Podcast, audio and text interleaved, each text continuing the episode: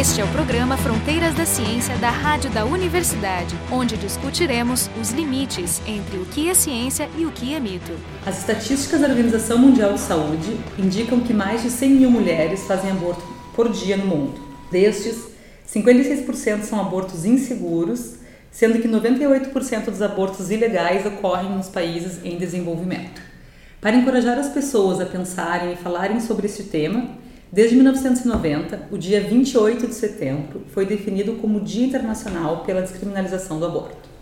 Para conversar sobre esse assunto, estão hoje presentes a Camila Giuliani, que é médica de família e comunidade, doutora em epidemiologia e professora do Departamento de Medicina Social da URGS, a médica Sandra Scalco, que é médica ginecologista obstetra e sexóloga e trabalha no Hospital Materno Infantil Presidente Vargas, que é o hospital de referência em atendimento de aborto legal, e a Cláudia Prats, que é militante feminista da Marcha Mundial das Mulheres.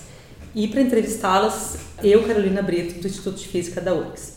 Esse, esse tema, o aborto, ele é discutido de, por diversos prismas. Né? Às vezes a gente pega o lado moral, outras pessoas se detêm um pouco mais na parte religiosa e algumas tratam mais pela questão de, dos direitos humanos, né? a questão de igualdade de gêneros e tal. Mas o que não pode ser ignorado é que a prática de aborto tem um impacto enorme em termos de saúde pública. Então, eu queria que a gente começasse falando um pouco sobre números. A questão das estatísticas está na base do porquê que a gente sustenta a necessidade de legalizar o aborto. 22 milhões de mulheres a cada ano, se, calcula, se estima, fazem abortos inseguros. Quer dizer, mulheres que acabam recorrendo a práticas inseguras, que são as mais diversas, depois a gente pode comentar sobre elas, e acabam correndo risco de morte, de morbidade, por recorrerem a essa prática insegura, porque elas não tiveram acesso a uma prática segura. E isso ocorre, como tu bem disse, na maior, na maior parte entre os países em desenvolvimento. Porque nos países desenvolvidos, muitos deles já descriminalizaram o aborto. Né? Então claro. tem, essa, é, tem essa informação que eu também acho muito relevante, que é a gente poder olhar para o mundo e para os países que têm uma prática legalizada do aborto e o que, que aconteceu, foi, qual foi o impacto disso em termos de saúde pública. Olhando para o Brasil um pouco, a gente tem uma pesquisa nacional sobre aborto que foi feita em 2010, então é relativamente recente, foram participaram mulheres de 18 a 39 anos. Foi uma pesquisa liderada pela Débora Diniz, que é uma pesquisadora bem reconhecida nessa área. Está disponível na internet, chama Pesquisa Nacional de Aborto.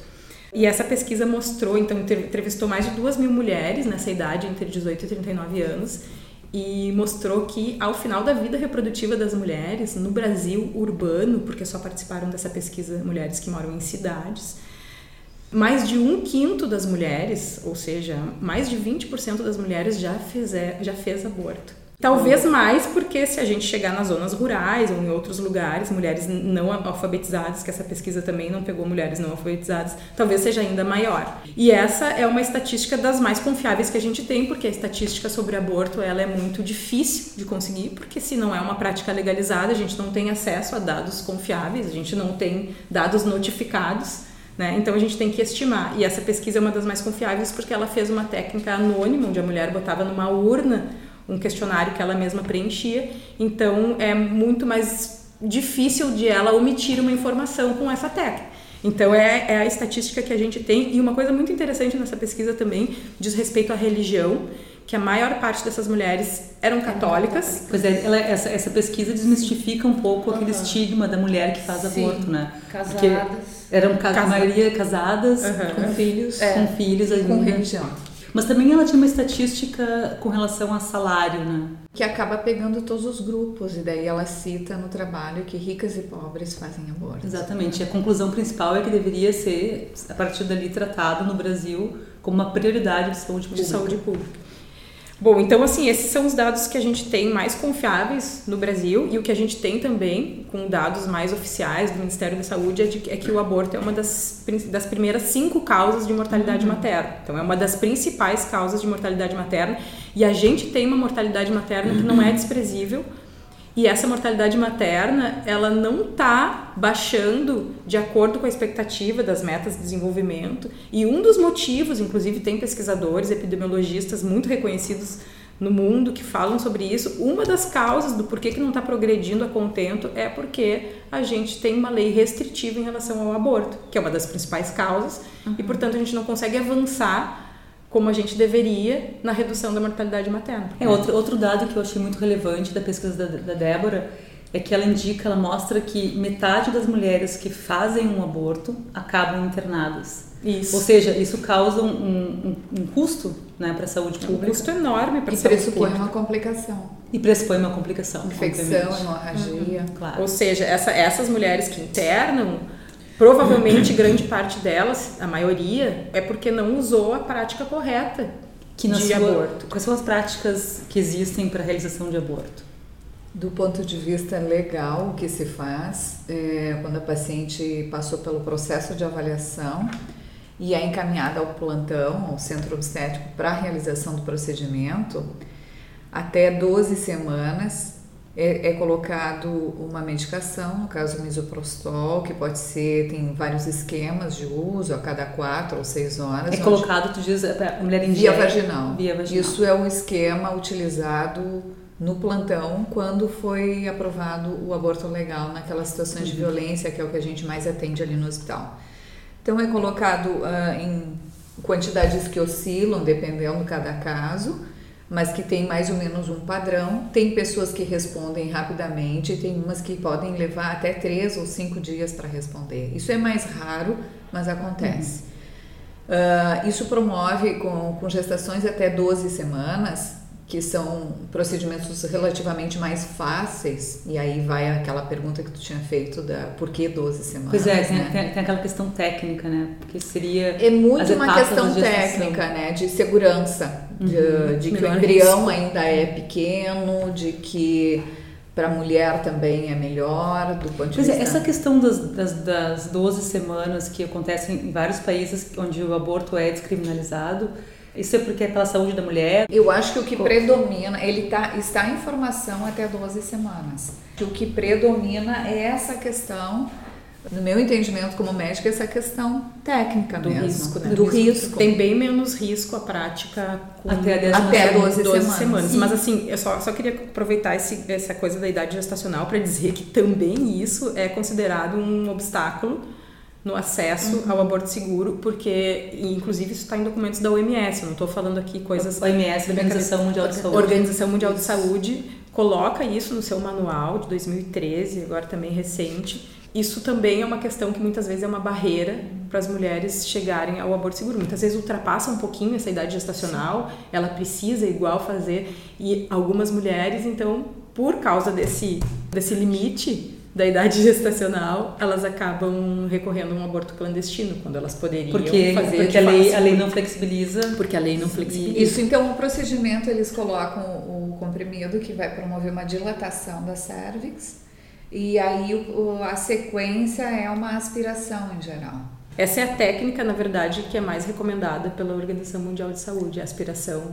Mas assim, o, o aborto ele pode ser comple, completado somente com medicamentos. Ele pode ser feito totalmente só, só com medicamentos, com misoprostol. Ah, sem, sem essa sem aspiração. Eventualmente sem pode haver uma eliminação total, eles podem checar com ecogra, eh, ecografia e ver que não ficou restos e até não precisar de um procedimento na sequência. Eu gostaria de entender um pouquinho como é que funciona é, em outros países onde é descriminalizado. Eu vou dar um exemplo que eu conheço bem, que é o Uruguai, uhum. que eu trabalhei lá por vários anos com a Organização Médicos do Mundo, apoiando justamente o processo de descriminalização do aborto, que já é um processo de muitos anos que lá eles vêm batalhando, e aconteceu em 2012, então Isso. que passou a lei de descriminalização do aborto então, a partir do final de dezembro de 2012, mais especificamente no Uruguai, nosso vizinho, o aborto é permitido por lei em qualquer situação, não até as 12 semanas. Essa, essa é o segundo país da América Latina, né? Sendo o primeiro Cuba. Cuba não, não e mais, México. Não, antes disso, a cidade do México cidade também já México. havia legalizado. Por que os médicos do mundo resolveram apoiar a descriminalização no Uruguai. O argumento é a questão de o Médicos do Mundo tem uma posição institucional de defender a legalização do aborto por todas essas questões que a gente já falou, por considerar que é um problema de uhum. saúde pública e é uma questão de direito de decidir das mulheres. No Uruguai se, vi, se visualizou uma oportunidade, porque o país estava em processo de legalizar, já fazia mais de 10 anos que estava ocorrendo esse processo, um envolvimento muito grande da sociedade civil e dos profissionais de saúde, que é uma coisa que é muito importante lá do movimento uruguai, foi o envolvimento dos profissionais de saúde na legalização, né, defendendo a legalização. Que ajudaram a conscientização também da, claro, da, da sociedade. Da sociedade. isso era uma coisa importante para a sociedade, para a saúde da sociedade como um todo e das mulheres. E aí o debate ficou público mesmo, uhum. a sociedade Isso. participou desse debate. Você me lembra que comentasse, muito... inclusive, que tinha uma comunidade eh, cristã, de mulheres cristãs que estavam Sim, sim existem as Mulheres as Católicas pelo Direito é. a Decidir, que é uma organização de mulheres Aqui católicas. Ah, São muito atuantes. A Cláudia conhece no Brasil? Sim, no Brasil as católicas pelo direito é. de decidir são muito atuantes, elas têm, têm site, têm vários textos. Como é que acontece no Uruguai? Então as mulheres têm direito a recorrer a um serviço para realizar um aborto por qualquer motivo que elas queiram até as 12 semanas, só que elas têm que passar por uma série de consultas de uhum. profissionais, e isso inclusive é debatido lá, porque são acabam sendo às vezes barreiras para elas conseguirem fazer o aborto até as 12 semanas. Porque, Sim, porque, porque, uma coisa é descriminalizar e a outra depois é a prática. Depois isso, a gente vai conversar um pouco então, sobre isso no Brasil. Foi né? a questão da efetivação, né? Então tá sendo isso está sendo trabalhado e tem uma série de barreiras que estão se mostrando bem visíveis, né? Uma uhum. delas é essa coisa de ter que passar por várias consultas, vários profissionais e não sei quanto tempo de reflexão. E isso é uma coisa que tem várias pesquisas qualitativas que mostram a questão do ah, tem que passar por um tempo de reflexão. Geralmente a mulher quando decide, quando toma a decisão, decide. ela decide. Eu li que aproximadamente 30% das mulheres que no princípio gostariam de realizar um aborto teriam desistido em função desse procedimento de perguntas, assim, essas etapas todas. E isso, na reportagem onde tinha sido considerado uma vantagem. Então, quer uhum. dizer, um argumento pró descriminalização. Significa dizer que algumas mulheres que teriam feito no impulso, se a gente pode chamar assim, teriam uh, desistido desse procedimento em função do processo. Eu, eu não aceitaria, posso... desculpa a Sandra quer falar, mas assim, eu, eu não aceitaria essa, essa, esse argumento simplista, entendeu? Uhum. Eu acho que na verdade ela desiste daquele método, mas ela vai procurar outro. Eu posso dizer na prática, uh, trabalhando com pacientes que são submetidas a uma avaliação para aborto legal em situação de violência, é que por dois motivos principais, dois campos principais, essa, essa não atitude impulsiva nos, nos é boa. Uhum. Porque, primeiro, toda a equipe que trabalha com isso não consegue executar essa sistemática de avaliações que é necessária de uma forma abrupta. Então, é tudo, não, não deve ser. Isso a gente foi adquirindo é, esse conhecimento, essa experiência ao longo de cinco anos, observando que se uma paciente chega com, com, com o ímpeto da urgência, em geral não é bom. Ah. E a gente, mas isso também não significa procrastinar muito essa claro, ação. até porque tem um limite é, biológico. Então, em média, a gente foi observando durante essa avaliação que passa por médico, psicólogo, assistente social, enfermeira e que tem documentos e perguntas e questionamentos a serem feitos, porque é o que determina a norma técnica para aprovar ou não o aborto Isso legal, no Brasil. No Brasil. Uhum. Então passa por essa avaliação e a gente foi observando que essa avaliação, em média, uma semana, dez dias é adequada. Tendo que eventualmente passar duas vezes por cada profissional. Há mudanças de atitude. A maioria acho que já vem definida. E a diferença talvez é que no Brasil as, pessoas, as mulheres que procuram um aborto legal é por uma questão de violência prévia, porque no, no, Brasil é permitido em alguns poucos casos, né? É, a anencefalia, a violência ou risco materno, mas ali a gente atende praticamente situações de violência sexual. É, porque nos então, outros casos geralmente é encaminhada por um outro profissional. Já direto. Né? É no, no único caso em que, em que como é, é, é, o sofrimento é tão grande já pela violência que ela sofreu, ela não quer mais falar daquilo, uhum. ela não quer mais ter lembrança daquele agressor, né, uh, o estuprador, que às vezes, é, na maioria dos casos é desconhecido, mas muitas vezes não às vezes a própria família. Sim, os casos de. Sim, às vezes o próprio. É, isso, né? isso teria que separar, são três grupos. Sim. Geralmente pacientes mais jovens, é, é uma situação crônica, que a gente fala de violência crônica, e é intrafamiliar, é, geralmente é pai e padrasto. É. Recentemente, semana passada, a gente atendeu uma menina de 10 anos grávida do padrasto. Esse até foi preso, o que às vezes não ocorre, né? Aí são escândalos. São escândalos. Nossa. É. E tem um grupo que a grande maioria das pacientes violentadas gira em torno de 15 anos. E aí eu diria que, e aí situações agudas de estupro, onde metade é com conhecidos e metade desconhecidos. Então, Ah. aquela ideia que a gente tem de que o estupro é sempre em via pública com É, desconhecido não. é real. Mas uma coisa social bem importante é esse grupo de pacientes na faixa de 13, 15 anos que acabam tendo uma, se expondo a uma situação de violência aguda com conhecido. Como é que é isso? São pacientes que de repente não têm argumentação, a atitude, se colocam em situações de risco, é a questão da bebida, da droga, colocaram coisa, saiu fugida de casa com amigo da amiga. Saberia me dizer um pouco, é uma curiosidade, é, com relação à, posição social? São todas pacientes com baixo poder aquisitivo ou se encontra também? Olha, casualmente isso foi uma coisa muito discutida ontem numa reunião com o CRAI, que é um setor de referência ali no hospital que atende em horário comercial todas as meninas que chegam ou- e com familiares em situação de até 18 anos, né? a porta de entrada ali no hospital. Ela fala o seguinte, é uma coisa até interessante. Ali chegam a grande maioria, 99%, com eh, poder aquisitivo baixo. E é uma expressão que elas usam que o conselho tutelar entra na casa do pobre. Até o conselho, então todo mundo entra. E, e, e a pessoa que tem poder aquisitivo baixo, ela vai e busca esse recurso por alguma. Que fazem as, as mulheres, as mulheres então que têm poder aquisitivo mais alto? Onde Não elas. É silenciado. Elas procuram Não suas clínicas aparecem. particulares. E aí é.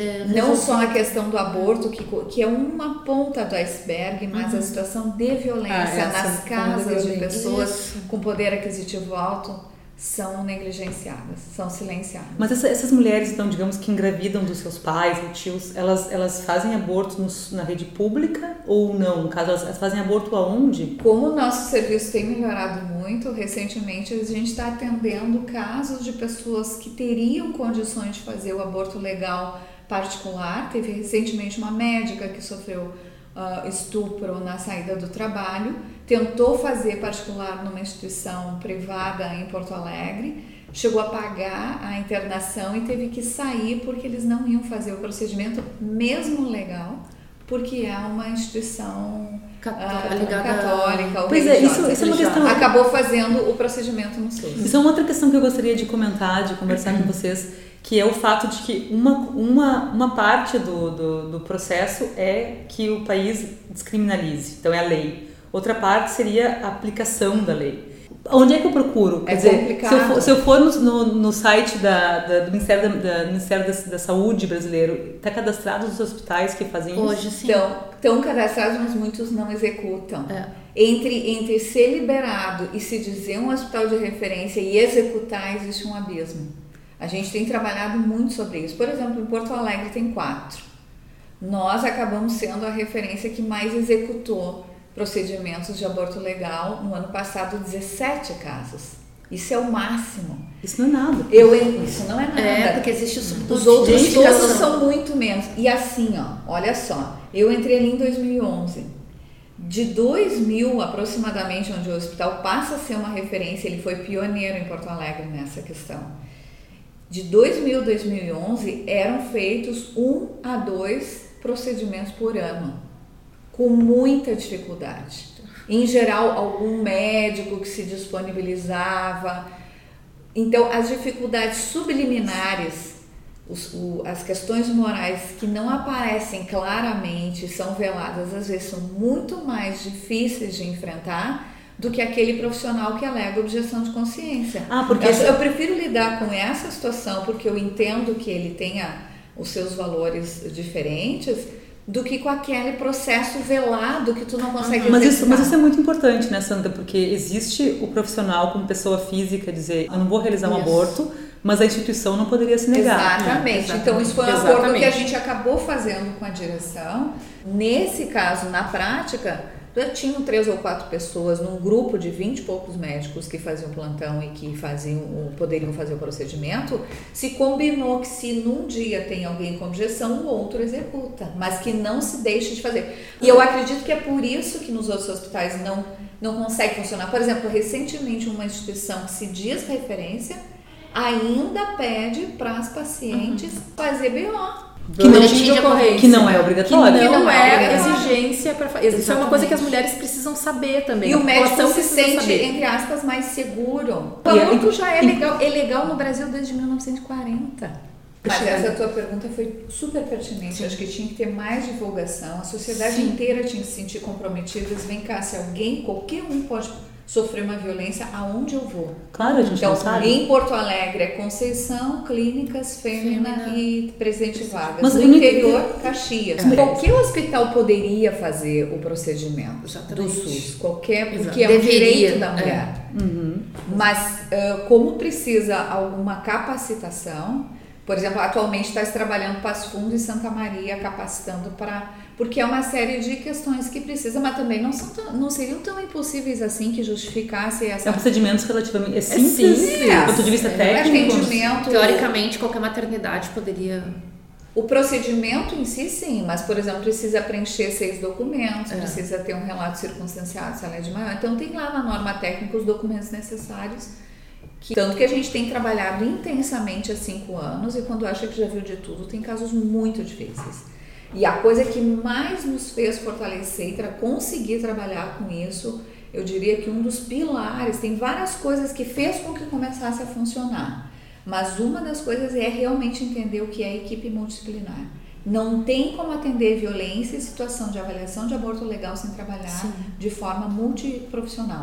Tem que ter envolvido um médico, um psicólogo, assistente social, uma enfermeira. Uhum, uhum. Tem que estar o hospital inteiro com essa vocação, esse entendimento, desde o porteiro que vai receber Acolhida. ela, é. a, o acolhimento. É. Tem não que ter julgamento das mulheres. Tem que ter esse suporte se vai uhum. ter um uhum. médico isso, isso é essencial. Mas, gente, mas eu acho chegar que, mas... e uma mão te estender e te levar até o serviço, mas, te abrir a porta e claro. alguém conversar contigo Porque e te esses, olhar no olho. Esses comentários nada profissionais ou técnicos que expõem a sua moral, o seu, é. isso atrapalha muito o processo de avaliação. Né? Tem uma coisa que, que, que eu não consigo, eu tô aqui fazendo cálculo, não consigo entender. O Rio Grande do Sul tem cinco hospitais referências, o principal é esse no qual tu trabalha, o Presidente Vargas. É e ele realizou 17 abortos legais no ano passado. Vamos fazer um cálculo. O que é um sucesso. O que é um sucesso. Hoje. Digamos que os cinco hospitais façam a mesma. O mesmo... A gente tem bem menos, a gente sabe os números dos outros, é menos que isso. Então, no máximo, ocorreram 100 abortos legais no Rio Grande do Sul no ano passado. Não, nem foi isso. Onde ocorrem os demais abortos? Então, é, é exatamente. É as mulheres, é então, elas recorrem é. às práticas clandestinas. Quem decidiu, quem está decidida que quer interromper a gravidez, vai procurar as práticas clandestinas.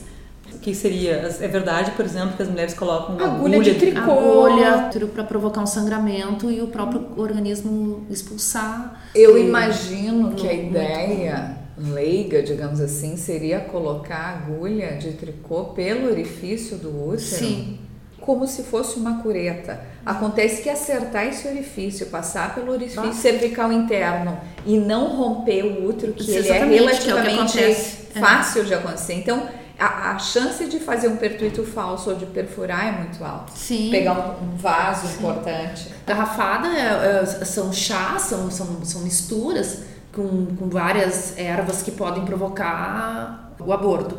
E as mulheres sempre praticaram isso. Isso era uma forma de, entre aspas, vir a menstruação atrasada. E, ah, porque estava com o pé descalço. Não era nada disso, na verdade. Isso eram, né, eram as formas de comunicação que as mulheres sempre tiveram, né? Ou às vezes iam para as farmácias quando ainda não existia o misoprostol Sim. e tomavam umas injeções, de hormônio, é, injeções, injeções para descer a menstruação descer, por dias, é. né? E eventualmente eram, eram gestações já. E em geral não dá efeito essas injeções. E né? o que, que, que, no meu a... ponto de vista, assim, é o, é o pior de tudo são as clínicas clandestinas que se formaram como um mercado paralelo uhum. para suprir o que o governo, o que o Estado não, não dá conta, não, não tem a coragem de, de assumir e fazer. Eu quero levantar mais um ponto, são os dados da OMS, de novo, é, onde eles mostram a taxa de aborto A taxa de aborto é o número de mulheres que abortam por mil habitantes na idade entre 15 e 44 anos. Uhum. Só para ter uma ideia, ali na, na, na, Europa, excluindo a Europa do Leste, né, que são países uhum. mais pobres, a taxa de aborto era de 39 em 95 e passou para 24 em 2008. Eu só é. agregando porque tem um estudo mais recente do que esses dados da, da OMS, que é um estudo que saiu esse ano agora na revista Lancet, que é uma das mais renomadas Sim, e mais é.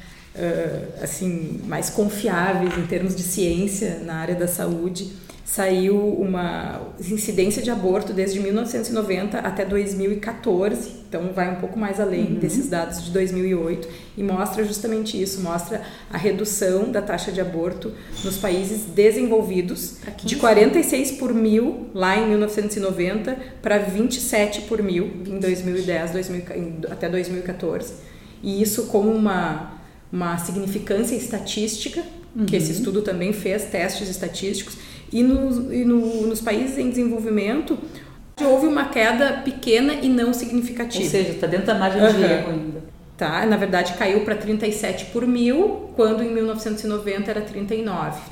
Recentemente, o Procurador-Geral da República, Rodrigo Janot, se posicionou favorável ao aborto para gestantes com o vírus Zika, porque o vírus Zika pode causar uhum. microcefalia. microcefalia. Vocês acham que esse tipo de, de postura brasileira, dizer assim, ah, então vamos, vamos descriminalizar o aborto em casos de zika, né? ou seja, que vai formar um bebê com problema, esse tipo de, de, de, de política, ela auxilia na direção de descriminalizar o aborto para qualquer situação, ou é mais uma questão, uma espécie de eugenia? Eu acho que o que mobilizou ele é que é, caminha para um para um caminho de descriminalização do é. aborto, pegando esse recorte, porque foi uma grande epidemia, enfim, tem esse Então vocês acham positivo essa, essa, essa... positivo nesse sentido. Porque Agora, obrigar as mulheres a continuar com, com esse bebê é uma outra punição, né? Agora, né? o contraponto é há quantos anos temos pacientes com síndromes incompatíveis até com a vida, é. extremamente sindrômicos, com microcefalia, assim, por outras N razões, toxoplasmose, tocomegalovírus e outras tantas, e nunca tiveram voz. Entendo. Uhum. Né? Então eu fico pensando, vamos autorizar esse grupo, esse recorte e os outros também? Como é que fica isso? Eu acho que é uma a, a intenção, né? Eu acho que é, o direcionamento eu acho positivo. Eu acho. eu acho que a gente precisa tirar do cenário, né? As, as questões é, é, religiosas ou morais individuais, né? Uhum. Porque isso, na verdade, essa luta é uma luta para o coletivo, para um bem maior, né? Que, que é, assim, para a maioria das mulheres, independente da minha posição pessoal em relação a qualquer coisa, o que, que eu quero de melhor para a sociedade, o Estado né? Laico, né? E o Estado tem que ser laico. Então, assim, a gente tem hoje, tu pergunta se isso é para nós seria um avanço. Eu acho que sim, eu acho que todas as portas que as janelas que forem se abrir eu acho que mais luz que entra sobre esse caso eu acho que a gente debate mais eu acho que a gente precisa falar de aborto. Eu acho que é muito importante assim para fechar não nos ajuda em nada em termos de sociedade fazer uma polarização de ser contra ou a favor do Exatamente. aborto. Ninguém é a favor do aborto. Perfeito. O aborto é uma situação de sofrimento, Exatamente. é uma situação difícil. O que, o que a gente está dizendo que é favorável à sociedade, à saúde das mulheres e de toda a sociedade, é ser a favor do direito a decidir. Quando uma, uma gravidez indesejada se apresenta, que ela possa, a mulher possa decidir e se decidir pela interrupção da gravidez ter acesso a um aborto seguro. A outra coisa é que assim existe um mito de que ah, se legalizar o aborto as mulheres vão usar como método anticoncepcional o aborto. Não é verdade. E isso se mostra nos países onde o aborto é legalizado, porque nesses países se mostra que reduziu o número de abortos, né? E nesses países geralmente tem um bom acesso anticoncepcional, enfim, tudo, todos os dados mostram que isso não é verdade. Então é, é um pouco é um mito que se cria e também tá. um jeito de deslegitimar. E a última coisa é que o investimento na legalização do aborto ele não é em detrimento das outras práticas preventivas de claro. uma gravidez indesejada. É óbvio que tem que aumentar o acesso aos anticoncepcionais, tem que ter educação sexual, conscientização. É, e isso aí assim é, é muito relevante. Claro. Agora, para uma política integral, também o acesso ao aborto seguro é importante, porque sempre vai haver falha do método anticoncepcional, sempre vai haver situações de gravidez indesejada. No programa de hoje nós falamos sobre aborto, sobre a descriminalização do aborto, e hoje estiveram presentes conosco a Camila Giuliani, que é médica de família e comunidade, a Sandra Scalco, que é médica ginecologista obstetra e sexóloga, e a Cláudia Prates, que é militante feminista da Marcha Mundial das Mulheres. E eu, Carolina Brito, do Instituto de Física da UFRGS. O programa Fronteiras da Ciência é um projeto do Instituto de Física da URGS.